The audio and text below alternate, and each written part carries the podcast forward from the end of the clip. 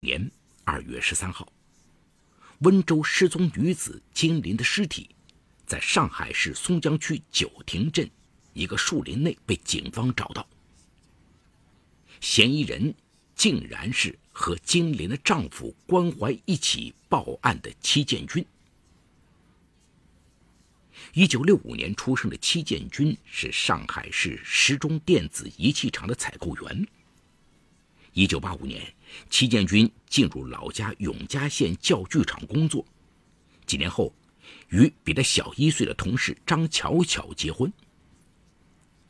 一九九二年，他们的儿子君君出生，给小两口带来了无尽的快乐。但因为采购工作常年在外，戚建军与儿子君君相聚甚少，缺乏沟通，儿子总是和戚建军不亲。二零零一年，君君上小学二年级了。一天，戚建军出差回来，儿子正在看电视。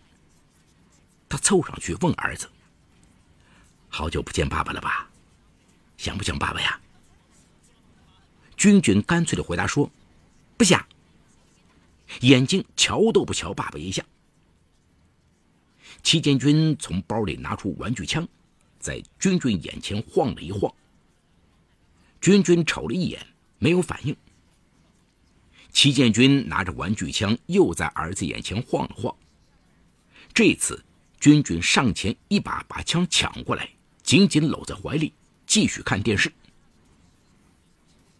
戚建军故意用身体挡住君君的视线，问：“儿子，拿了爸爸买的枪，也不谢谢爸爸。”哪知君君竟然将玩具枪扔到了一边。然后哭着叫厨房里的妈妈。张巧巧见状，冲戚建军大吼：“你怎么回事啊？回来就惹儿子不高兴！”说着，他从厨房出来，将戚建军推到一边，让儿子接着看电视。戚建军无奈的摇摇头，走开了。打这以后啊，君君在戚建军面前更加的任性了。儿子动不动就和自己吵架，让戚建军非常烦恼。他迁怒于妻子，经常责怪妻子对君君教育不够。张巧巧觉得冤枉，便和戚建军大吵。每次大吵过后，戚建军都会接到一个女人的电话，这个女人就是张巧巧的闺蜜金玲。金玲与张巧巧同岁。在永嘉县阳光家政公司工作，曾有过一次失败的婚姻，但再婚后与现任丈夫关怀过得很幸福，并且还生了一个女儿。二零零零年，金玲因给张巧巧介绍工作，两人相识，后来因为个性相投，成为无话不说的闺蜜。张巧巧觉得金玲能言善道，于是每次和丈夫吵架。都会向金玲诉苦，希望金玲出面劝劝丈夫。二零零四年的一天，张巧巧有事外出，让在家休息的戚建军陪即将考初中的儿子复习功课。没想到张巧巧傍晚回到家时，见儿子左脸又红又肿。你打孩子了？他不听话，我当然要打他了。那天晚上，夫妻俩再次大吵。第二天晚上，金林便来到张巧巧家找戚建军谈话。大哥，不是我说你啊，今后你要多陪陪君君。你看你现在，要么不管君君，要么就狠狠揍一顿。儿子能喜欢你吗？对于金林的话，戚建军并不生气，他明白人家是好意。他客气的答应金玲，会慢慢做些改变。看到戚建军服软，张巧巧顺势说：“明天君君班上开家长会，你去吧。”戚建军当即答应。谁知第二天一早，厂领导就打了电话安排戚建军出差。张巧巧很不高兴的说：“你昨晚答应的好好的，一下又改了主意。”这让儿子以后怎么信任你？这时啊，正在卫生间洗漱的君君插话说：“妈，还是你去吧，就当我没有爸爸。”你这是怎么说话呢？戚建军觉得儿子的话太刺耳，冲儿子狂吼。张巧巧也急了，大骂戚建军没有责任心。一顿大吵以后，戚建军拎着包去上海出差，张巧巧则满心憋屈的在网上跟金玲说了这件事儿。听完张巧巧的倾诉，金玲也觉得戚建军不对。周六下午，戚建军出差归来，推开家门，便看到金玲坐在沙发上。大哥，你太不像话了，怎么答应好的事情做不到呢？戚建军根本没有心理准备，还以为是自己答应了金玲什么事儿给忘了，于是抱歉的跟金玲说：“哦，啊，真的对不起，我我忘记答应你什么事情了，你现在提醒我一下。”我一定不办。金玲听了以后，十分生气的说：“你别打岔，我是说，你不该答应了孩子去开家长会又不去。”戚建军这才恍然大悟：“哦，啊，其实啊，我也想表现一下，可总不能为了孩子的事儿扔掉工作吧？”这时候，张巧巧插话，和金玲一起数落起戚建军来：“就算你这次有理由。”可是以前呢，好多次呢，我让你参加孩子的家长会，陪陪孩子，借此加深下与孩子的感情，你总是找借口不答应。我看你就是打心眼里不重视儿子。金林接过话说：“大哥啊，与孩子的感情不是三天两天可以建立的，更不可以心血来潮了就与孩子亲热，没兴趣了就把孩子扔到一边。”戚建军狡辩了几句。可是很快便发现自己根本吵不过两个女人，他烦躁地歪在沙发上，任由妻子和金玲你一句我一句地说。之后令戚建军没想到的是，这样的事儿竟成了惯例。每当他和妻子有了矛盾，金林都会插上一手。时间久了，戚建军便开始反感。二零零五年暑假，戚建军为讨好妻子儿子，叫上金玲一家出去郊游。两家人到了松台山，金玲的女儿亲热地牵着爸爸的手爬山，君君却跟着妈妈，任戚建军怎么喊，君君也不跟他爬山，这让戚建军觉得很没面子。金玲看出了戚建军的心思，凑到他身边问：“儿子不跟你？”是不是很失望？齐建军没说话。这时，金玲的老公关怀走了过来，关怀背上背着女儿，女儿一只手紧紧搂住他的脖子，另一只手拿着草棍在关怀耳朵上撒娇的炸。金玲得意的冲齐建军说：“你好好看看我家老关是怎么跟女儿相处的。”齐建军最讨厌别人拿自己跟其他男人比。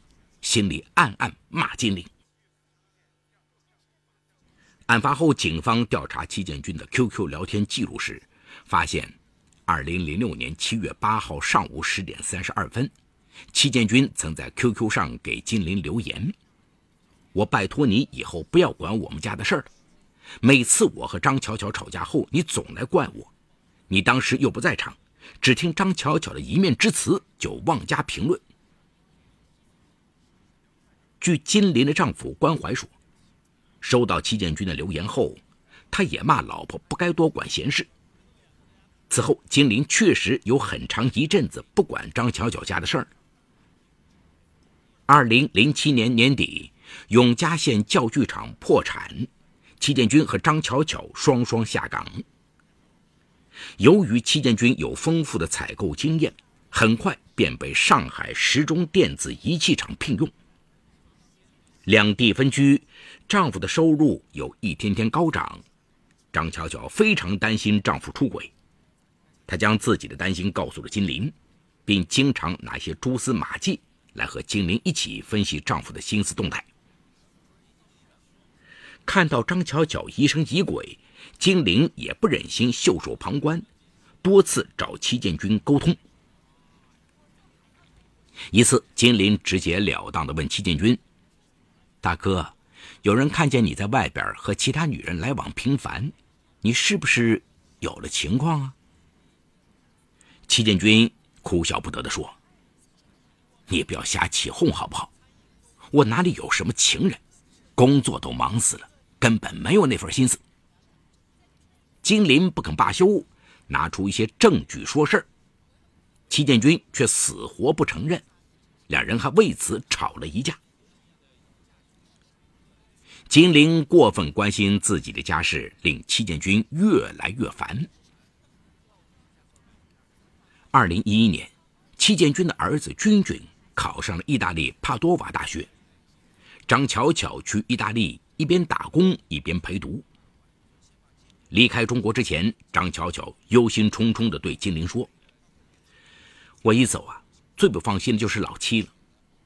万一几年后回来，家都被其他女人占了，怎么办？金陵立刻对张巧巧说：“你放心去吧，有我在，我帮你盯着老七。”就这样，张巧巧出国后，金陵成了他的另一双眼睛。金陵忠于职守，经常在网上询问戚建军周末做什么去了。时不时还电话查岗。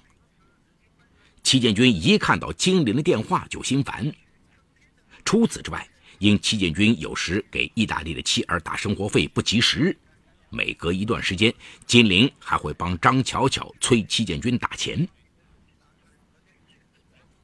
二零一二年的一天，金陵又一次来到戚建军家，敲了半天门，戚建军才开。此时。戚建军正拿着手机打电话，金陵听了几句，是戚建军正在和张巧巧打岳阳电话。只听戚建军说：“你操心不怕坏了肺子呀？你只要管好自己，照顾好儿子就是了。家里这边不要你管。”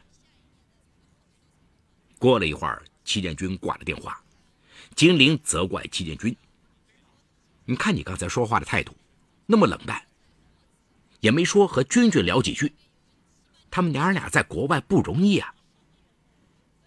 看到金陵唠唠叨叨，戚建军没好气的说：“我就容易了吗？你找我有事吗？你都两个月没给他们打生活费了，我来催你转账。”戚建军敷衍说：“明天转。”没想到金陵还不走，说：“你明天又忘了，他们娘儿俩等着用呢。”你现在就用网银转给他们。戚建军只好当着金陵的面将生活费转给了张巧巧，但这种被胁迫的感觉让戚建军很不舒服，他又和金陵吵了一架。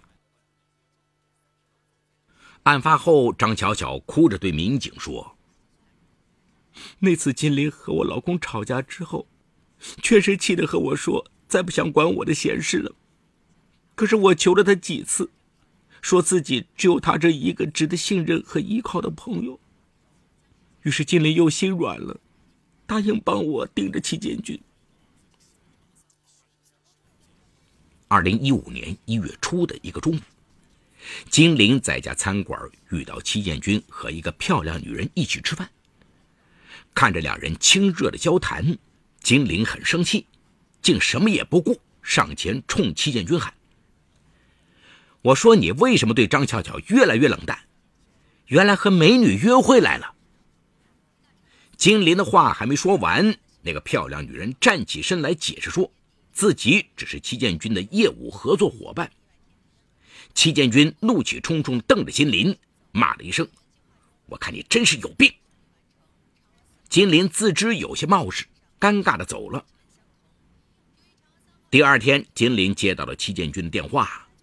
电话中，戚建军非常愤怒地说：“昨天那个女人是商家代表，因为你那一通折腾，人家不跟我合作了，我的提成也没了。这么多年，你整天在我身边唠叨，你管我、监视我，你是我什么人呢？”金陵也生气了，说自己都是为了张巧巧和他好。戚建军气得直接挂掉电话，挂了电话，戚建军依然怒气难平。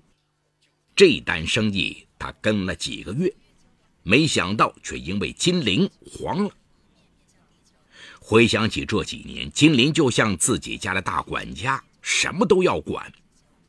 盛怒之下，戚建军冒出了一个念头：杀了这个可恶的女人。只有这样，才能彻底清净。恰巧。第二天，一位同事让戚建军开车送他到位于双朝乡的寺庙拜佛。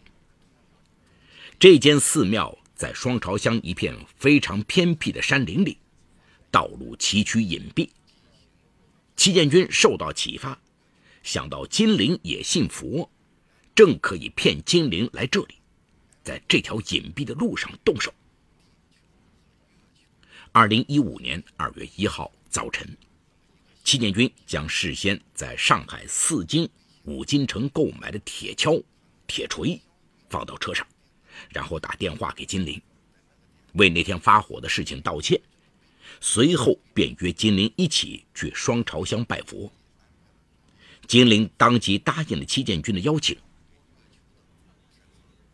金陵上了戚建军的车，行驶到双朝乡一片树林中。戚建军见时机成熟，便谎称车子出了问题，停下车，从后备箱拿出铁锤，然后他打开后车门，让金陵也下车帮忙。金陵信以为真，将头伸出车门准备下车。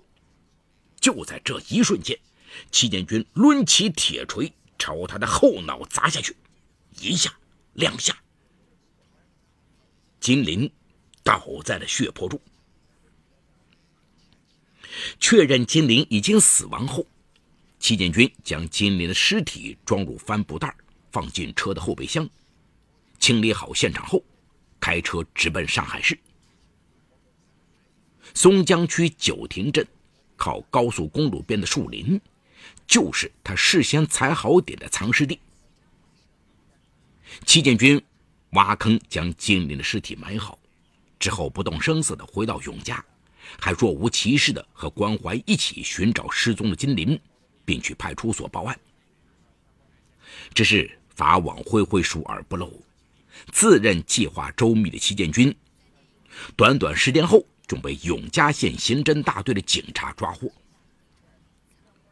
对于每对夫妻而言，家事的长短永远只有他们自己最清楚，外人不该过多的介入。如果有难以解决的矛盾，可以求助专业人士，比方说心理咨询师、情感专家、教育专家。回首本案，戚建军固然太过残忍，但如果金陵摆正位置，不过度的参与到闺蜜的家事中，或许这场悲剧就不会发生。好，故事说到这儿就告一段落，因涉及到隐私。除戚建军外，其余人均为化名。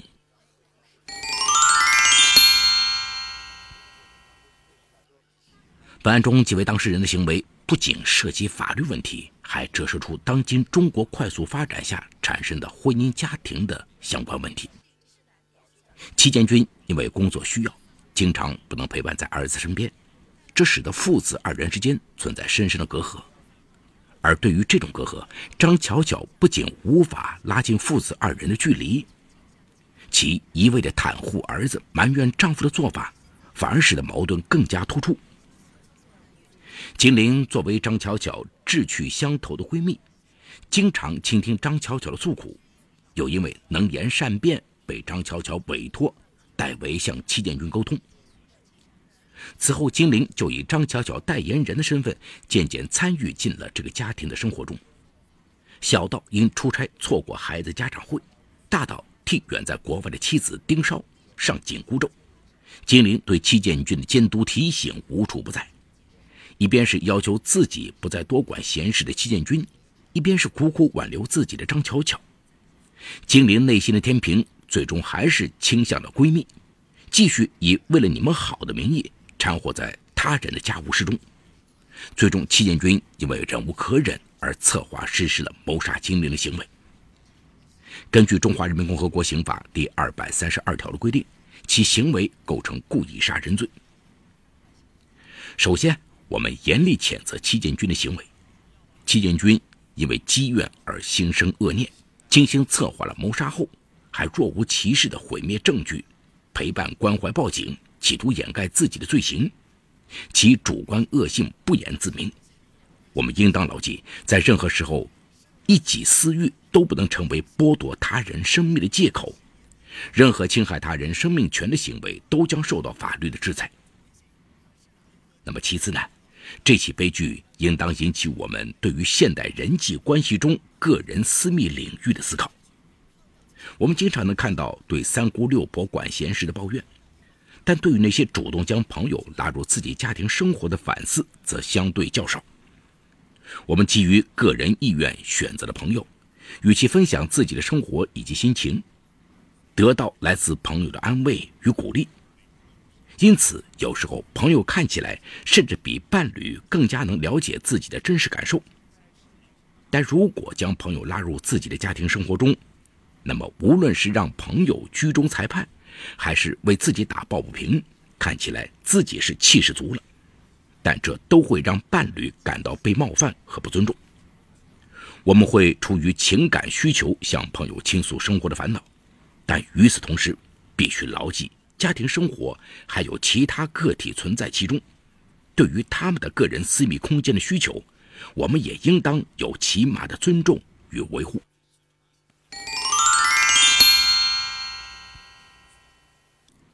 好，感谢长宁区人民检察院为本次节目提供的帮助。本次节目编辑主持梁。